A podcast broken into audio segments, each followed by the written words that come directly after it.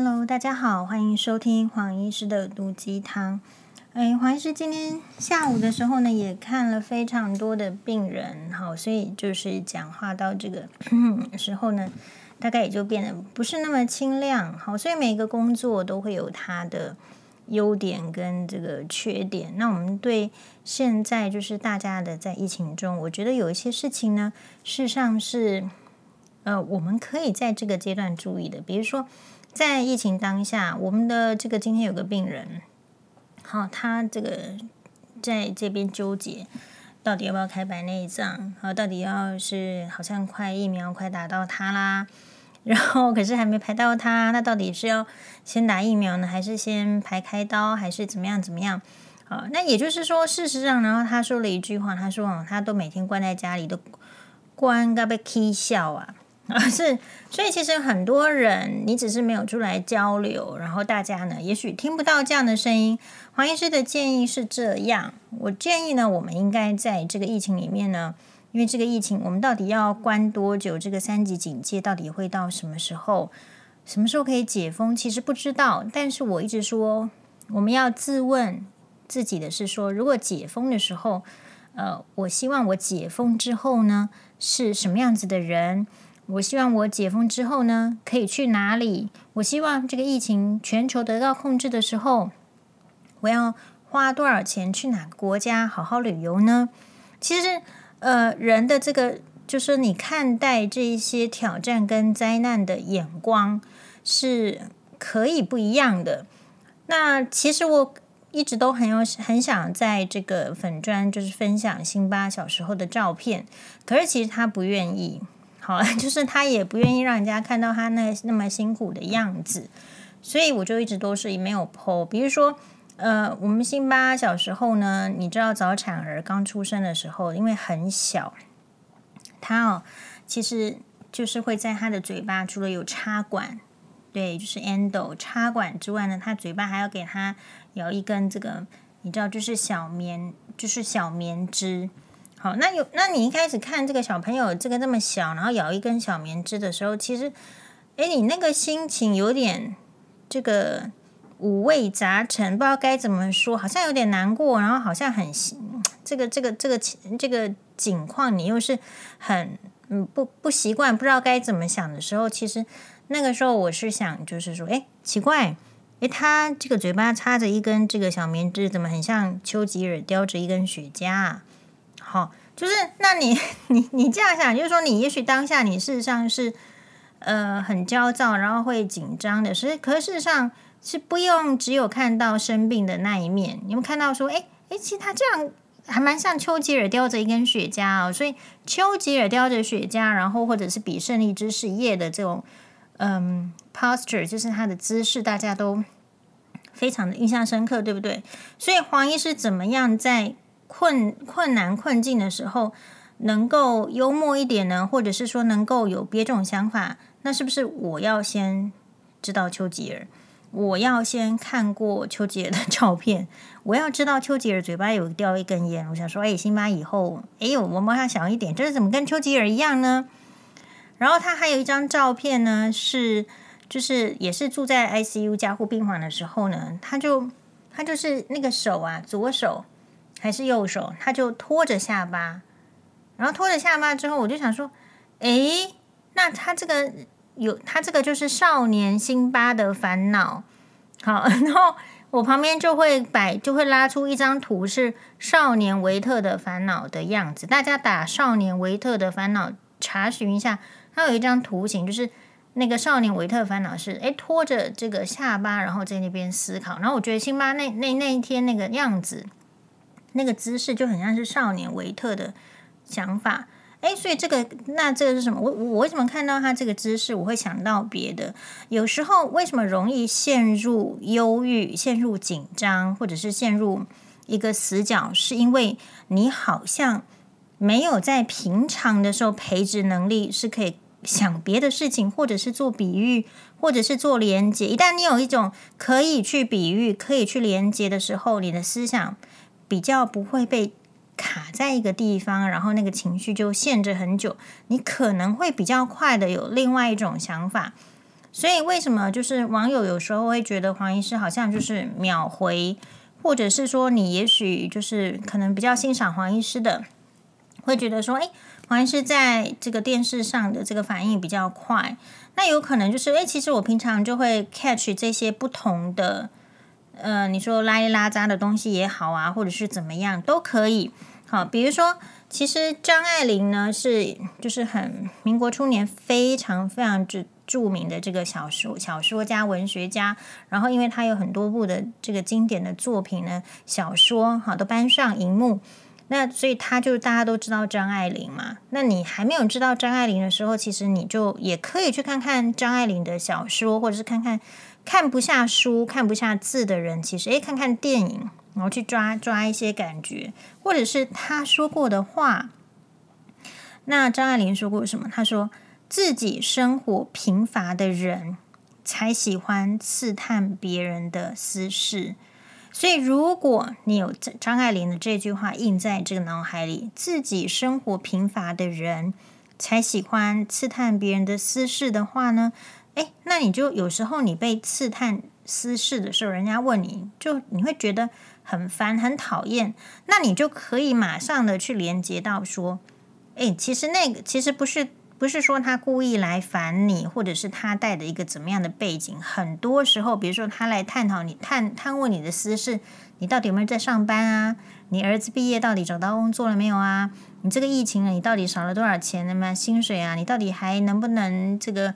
你会不会被裁员啊？去就说这些话，有一些人他来问。不要去讲有礼貌或者是没有礼貌，亲戚关系疏远或者是这个亲近。其实这些人会去关心别人的私事，都是自己生活很贫乏的人嘛。好，所以如果以举黄医师为例的话，就是因为这个徐清吉，就是徐乔治，就是就是前夫的舅舅，他肯定是一个生活非常贫乏的人，过得不好，所以他才会需要这个，就是呃，就追着黄医师。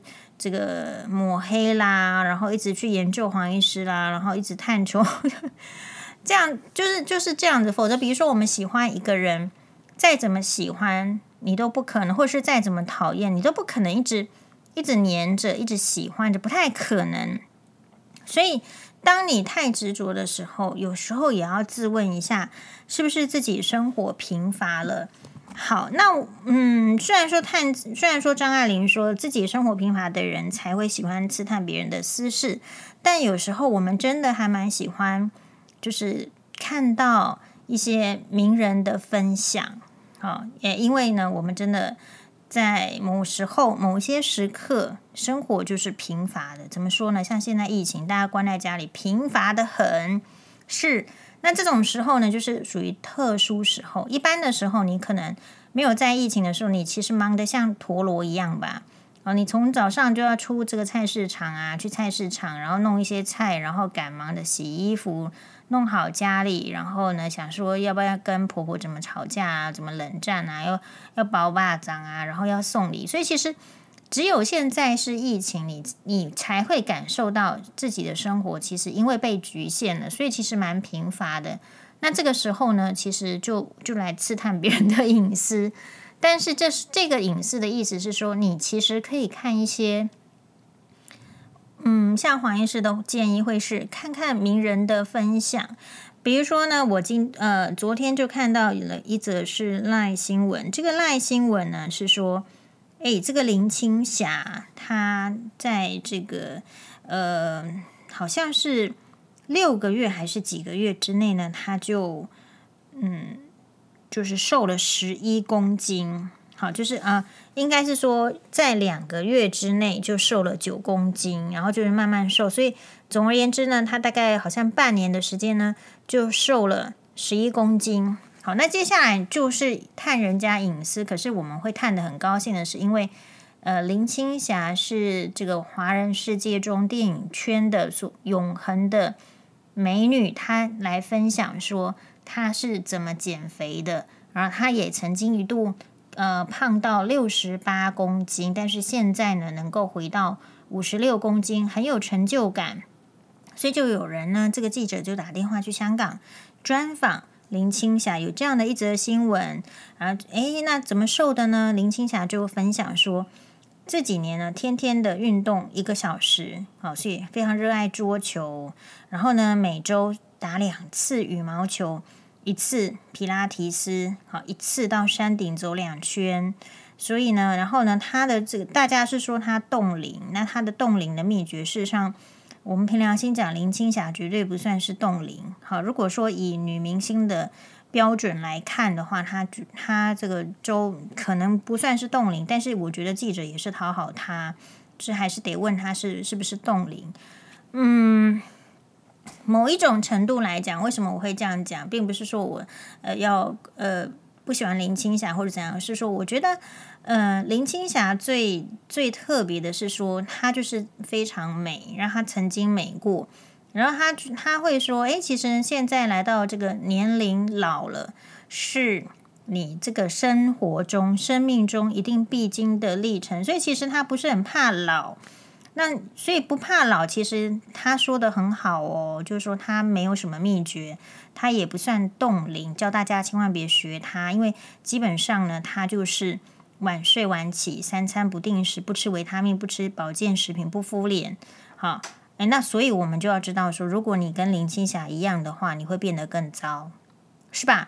因为林青霞是什么条件呢？是富家少奶奶的条件，是从年轻的时候就不需要晒太阳，不需要奔波，是一个这个明星的条件。而明星的条件呢，如果说呃到他这个年纪的话，晚睡晚起，不吃维他命，不敷脸，不不怎么样，什么都就是说。大概也是会这样的，所以如果是你跟林青霞一样不敷脸，三餐不定时，晚睡晚起，不吃维他命，理论上逻辑上你应该是会变得更糟糕。所以我们在看所谓的别人的这个隐私，我们这个跨湖，我们看得很开心。我们看别人的隐私，是不是说这个就不是一种隐私？是他愿意出来分享，所以愿意出来分享的人，我们都觉得很开心。啊、所以嗯，我自己觉得说，那个保养的最好的人是谁？是赵雅芝，我觉得港星赵雅芝。如果我们的那个听众里面呢，有比较年轻的族群的话，其实你就打一下赵雅芝。那我觉得为什么我们需要年轻的人去多认识年纪大的人，是因为。年纪大的人走一圈给你看，就你就会看得出来什么是好的办法，什么是不好的办法。好，那同样的年纪大的人也必须要跟年纪轻的人多接近、多学习，嗯，多从他身上挖出一些优点，因为这样子才可以适应新的时代，才会找出新的乐趣。所以黄医师并不如同大家这个所讲的，就是说好像呃，因为婆媳问题，我是提倡一个新的，就婆媳问题，就是哎，那就表示说我对这个老人家不尊重，或者是怎么样？其实不会，这个还是看你的这个生活的逻辑思想。所以其实我门诊的话，通常就是也是跟这个老人家就是聊得很开心。好，那所以呃，赵雅芝是我我认为她是算是保养界中的。这个翘楚了，就是哎，你看她其实，在拍《戏说乾隆》的时候，已经是三十八岁啊。那当然，为什么是三十八岁还可以这么美？她本身就是有一些，我想是中心的想法，还有他本身的坚持。赵雅芝呢，她说，女人没有一个女人，你看到是会因为保养而倾家荡产的。可是你却是可以看到很多女人因为不保养而搞到人财两失的，然后其实就是一个坚持，所以这个信念来了，就是你要保养，你确确实实要保养，而且是要坚持。所以赵雅芝说，她二十五岁开始就很认真保养。那我们等一下会来说黄医师的保养，黄医师从二十岁开始就很认真保养。好。那先回到这个赵雅芝，赵雅芝的这个保养是什么？其实就是你很容易想到的，因为我觉得有时候明星哦，他要跟你讲他保养，大部分他也喜欢讲什么天生丽质啊，我都没有在保养啦，然后我都没有在运动啦，就这么瘦，好，我都吃很多啦，什么什么。其实我在那个就是就是这样子后台，我我看大概全全部只有我一个人会把便当吃光光而已。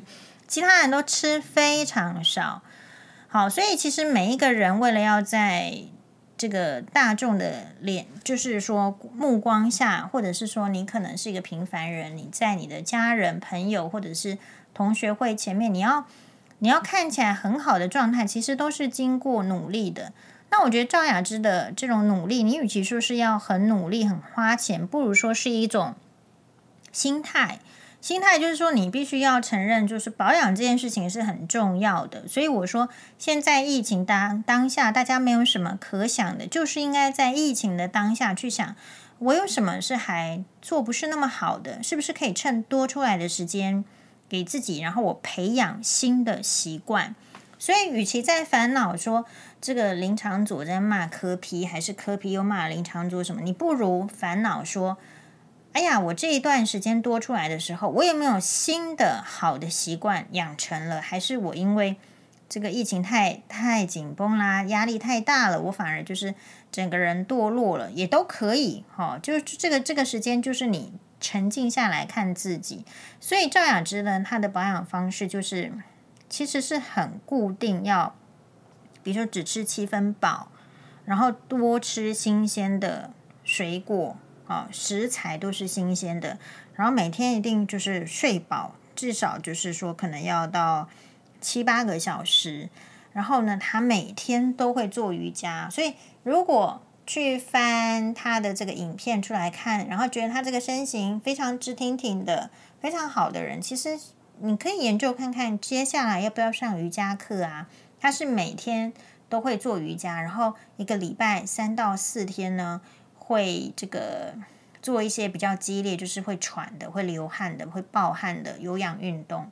所以其实说穿了，所以他没有去讲什么保养品，但其他篇的文章啊，可能会有一些煲汤啊、香港煲汤这样的一些保养。你会知道说，其实一个人要能够保养得好，最重要就是健康还有运动。好，但这个事情是不是你说运动是不是对那个？就是我们一般就是忙得团团转，忙得像陀螺的人，是不是很奢侈？对，所以我们没有要像赵雅芝一样每天，那我也不要像赵雅芝一样，好，那 但是就是要要开始建立一个习惯，而且是持续的。然后为什么你不容易养成想要保养的习惯呢？或者是说欲望，是因为？因为保养没有办法在今天、明天、后天就看到效果。保养并不是说你去医美诊所，哇，打一个这个玻尿酸，然后下巴就尖了出来，并不是说呃去医美诊所，然后打这个肉毒杆菌到咀嚼肌，然后你的腮帮子就下去了，你就变得比较鹅蛋了，并不是这样子。好，那当然。呃，打这个咀嚼肌也是要一 一个礼礼拜，然后甚至到几周才会看比较明显的效果嘛。那我要讲的是，所以呢，其实很容易，我们女生会呃去培养保养的兴趣，去重视保养保养的价值。那所以赵雅芝说的第二句很金句的话就很重要喽。什么是保养？对赵雅芝来说，好，它这是一个非常好的概念。保养并不是让你现在马上年轻了十岁，而是当你十年之后，你周围的人都老十岁的时候呢，你其实没有老十岁，是这样。所以我们就就恍然大悟说啊，原来赵雅芝为什么可以这么年轻，是这样子的原因，因为。因为就是很持之以恒，然后就放着这个希望，所以为什么你说美妆啦、保养，就是这个在市场上历久不衰，是因为它带来的就是希望嘛。我不是放弃，呃，我们不是看现阶段的，我是看这个十年之后的。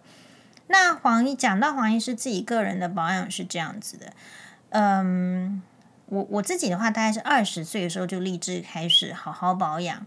为什么呢？因为我开始就察觉到说，我的工作可能是很容易衰老的一个 工作，就医生。好，你你会需要值班。那值班的话，就是你倒霉，就是晚上半夜一点钟、两点钟、三点钟、四点钟、五点钟，都有病人啊，都要来找你啊。你就是要得从床上呃爬起来，再怎么爬不起来，也要爬起来去看病人。好，所以我有，然后就是一个月呢，我们那个年代一个月要值十个班。所以我大概就是从做医学生的时候，我就诶意识到说，诶其实医生的工作是这样子的话，那我必须要要提前要开始要好好的保养。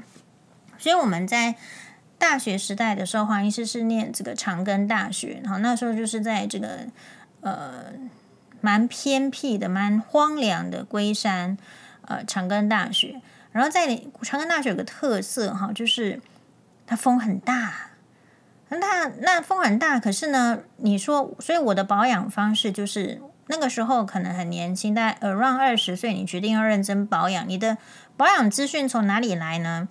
一方面是杂志，你可以看那个年代很流行，皮肤科医师呢写很多就是保养的内容，哎，然后我们就看呢、就学习呀、你就有防晒的概念。所以你就要涂，就即便你不是这个在化妆，那你也是会涂防晒乳液。那这个防晒乳液或你或者你简称做防晒油，好，当然不是那个油，因为太油也会阻塞毛孔。好，所以那你就从 SPF，就是你的防晒系数，你要用三十的呢，还是用五十的？好，然后你要有一些防晒的设备。所以即便是在长跟这个风这么大呢，呃。我都撑着雨伞，没有人撑雨伞，哈，就放眼望去，全部的学生里面只有黄医师一个人在撑雨伞，但我还是会撑。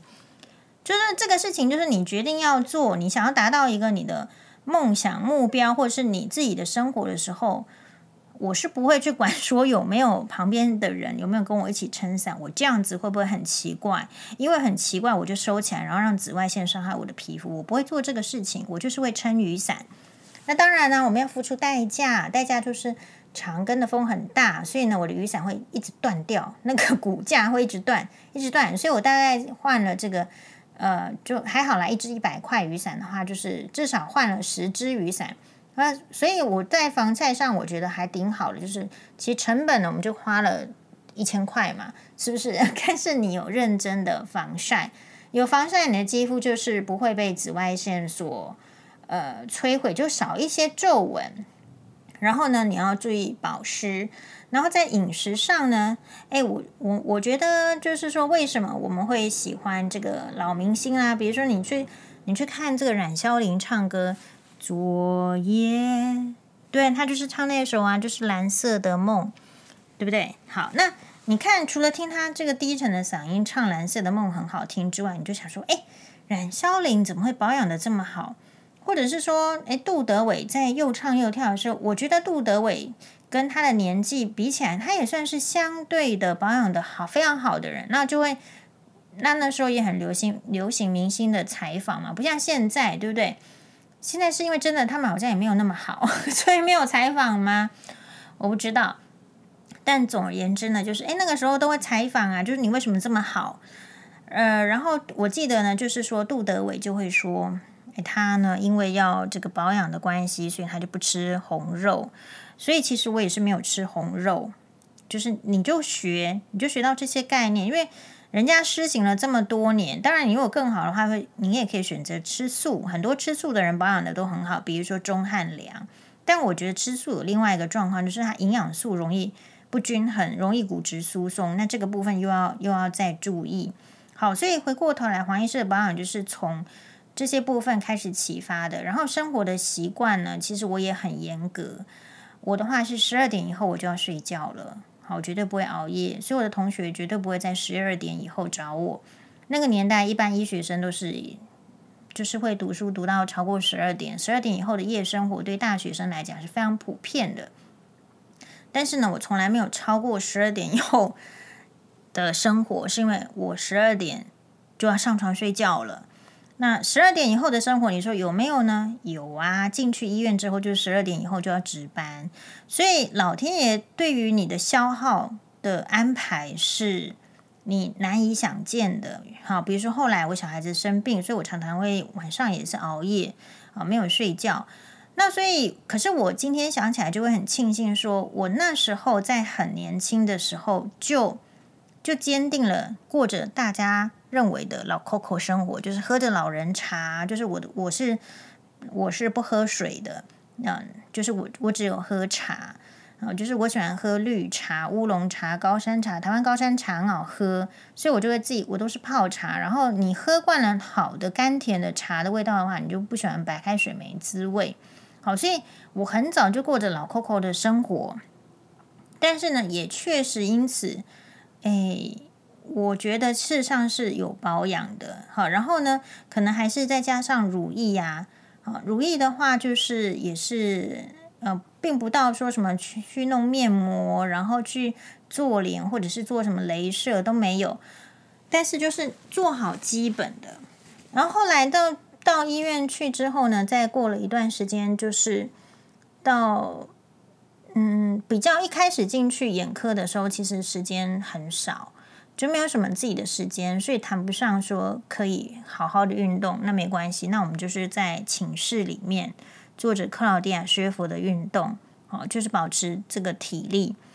那如果说，比如说在台北长庚看诊的时候，因为你如果下诊六点多的时候，你要这个时间坐交通车回林口呢，就是浪费时间。因为等到到林口，很有可能是快八点，都有可能塞车塞得非常厉害。那我想说，与其这样，我不如坐着公车去健身房，然后去运动，然后呢，等运动完洗好澡，然后再回医院也可以。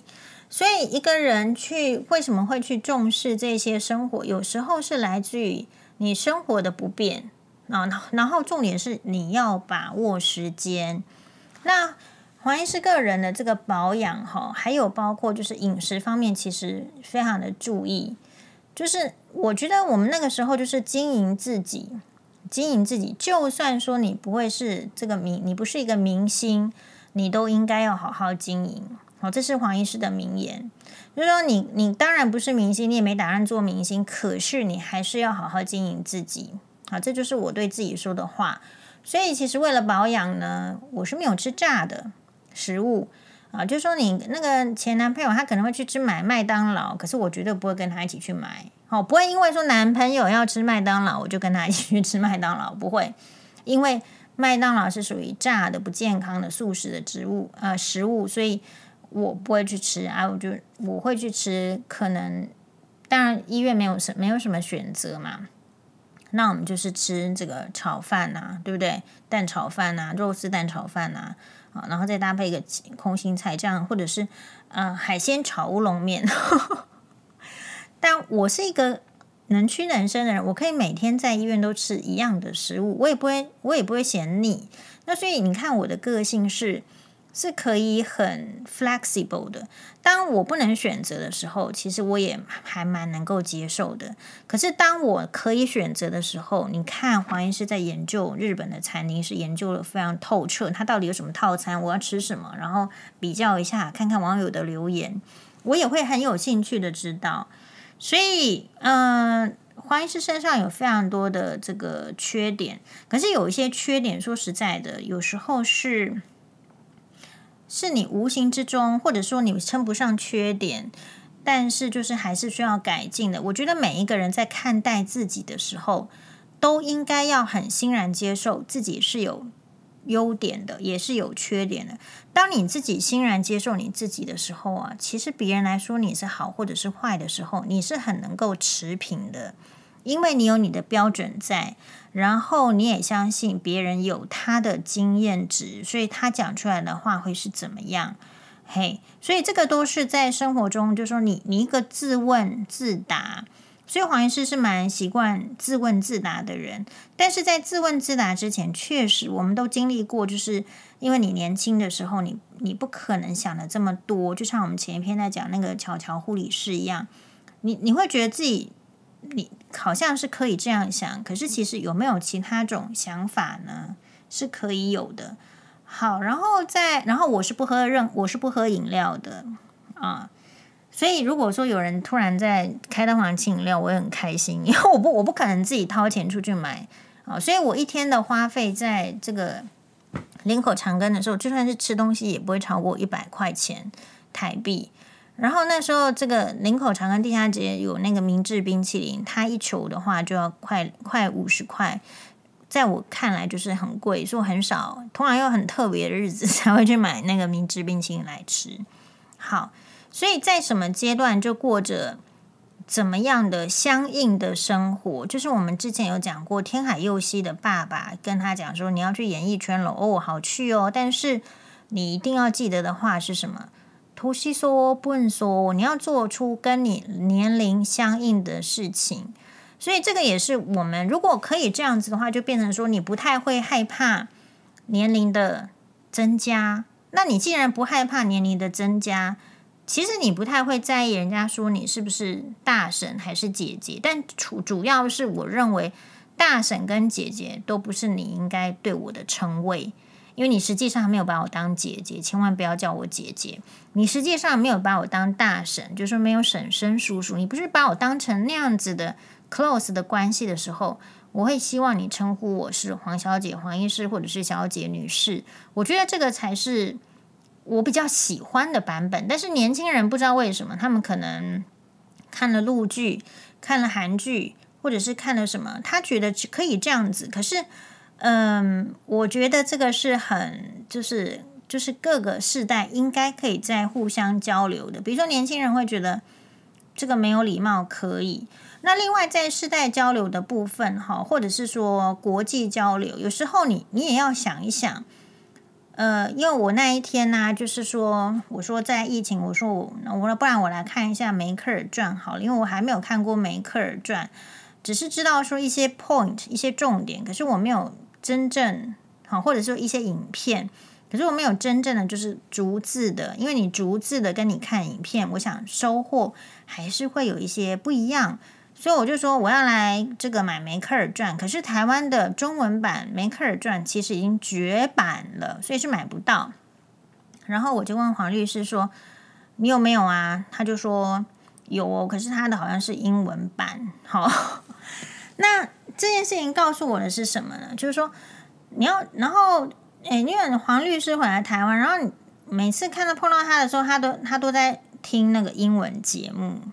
好。那所以我的意思是怎么样？不是说不管是什么样的职业、什么样的人，你都有可能会会接触到。就是有一类的人，他是比较能够接触到，比如说国际的，因为他有英文能力，他有德文能力，或者他有日文能力，他就比较能够接触到国际。所以回过头来，上次双八就说买书包，就很多人就不是很多人，大概一两个就就说嗯，不是台湾。就是，如果是不是选项是台湾，就不要买。这个我是可以接受，但但是我不是不是不是说太能够接受说只买 Made in Taiwan。嗯，为什么呢？因为就有个人留言说，为什么要买这个意大利的书包，不能买台湾的书包吗？我心里想说，是达新牌还有卖吗？我是不太不太懂啦。但我想要说的就是说，嗯。你知道我最近在看 Michael Jackson，其实蛮有感的，因为我以前对他没有兴趣，我以前就是因为时间很少，那我只能听邓丽君的歌，然后我我我那个时候我觉得听邓丽君的歌就已经就已经 enough 就足够了，听邓丽君的歌我就会很开心，我我悲伤的时候听邓丽君的歌也可以化解。然后我知道邓丽君这个人，我可以向她学习，我人生也可以很振奋。所以其实我一直都觉得，我只要认识邓丽君就够了。然后你因为知道邓丽君，听过邓丽君的歌，你会觉得其他歌手唱得太烂，然后听不太懂他们到底在唱什么，所以就会对流行音乐没有其他的兴趣，就会比较偏向老歌那一块。那不过呢，因为这个疫情的关系，就在家里，然后就看了 Michael Jackson 的这个。纪录片也有可能是因为，嗯，已经过了那个二十五年版权，不然以前我们很难够很难能够在这个频道上呃无料免费的去看。所以，如果各位听众，如果你觉得这个情绪很很低迷的话，就其实看一下 Michael Jackson 他怎么这么会跳。你就算像黄医师一样对流行音乐不是有兴趣的。你都可以感受到为什么一个人可以变成就是 superstar，那真的是 superstar。那所以我就会想说，其实我当下一个反馈就是想说，那如果明明有 Michael Jackson 可以看，你为什么要叫我看罗志祥？好，所以有时候这个我认为就是要有一个竞争力的话，绝对不是就是爱国主义可以一直。一直把关的爱国主义只能够扶持起来，就是给机会。但是最后，像这一些真正能够流传，或是真正能够发挥影响力的，绝对还是要自己非常努力。好，所以不要跟我讲说什么，只要他是台湾人，我就支持。没有，我也只支持努力的台湾人。那这个也是可以让，就是我们不要太太懒惰。就是说，如果我们不够优秀，我打台湾人的口号也是不行的。我就是得要真的有有有两把刷子。那如果没有两把刷子怎么办呢？没有关系呀，那你就是要去努力。我比较期望的。世界，台湾世界其实是这样，因为我我觉得非常可怕。我那天看，就是大概一阵子，一阵子以前，我看眼科门诊，然后两个小两个兄弟是看起来就是高大活泼的，可是眼睛的视力就是退步。我就说，呃，退步了，我只是这样讲而已。竟然呢，这个哥哥跟弟弟都是一样，我只是这样讲，我说退步了，他说没关系，我还是很棒，我就是这么棒。呃，然后整整场就好像很自嗨。我的意思是想，我心里是想说，那我们的，因为这个当然是少少的案例，可是我的意思是我们不要变成这样，因为变成这样对以后的人生一点帮助都没有，呃，没有办法变得更好，因为你你你还能够，你还是算是拒绝知道自己那么烂的，是吧？那所以同时培养能力，知道自己烂，so what？对啊，我就是那么烂。可是接下来我要 do something，要改变。就像罗兰说的，当你遇到事情不顺的时候，要优先的想要改变自己。不是事情不顺的时候，就是说啊，我是台湾人，这样不好。呵呵，这是黄医师的观点。谢谢大家的收听，拜拜。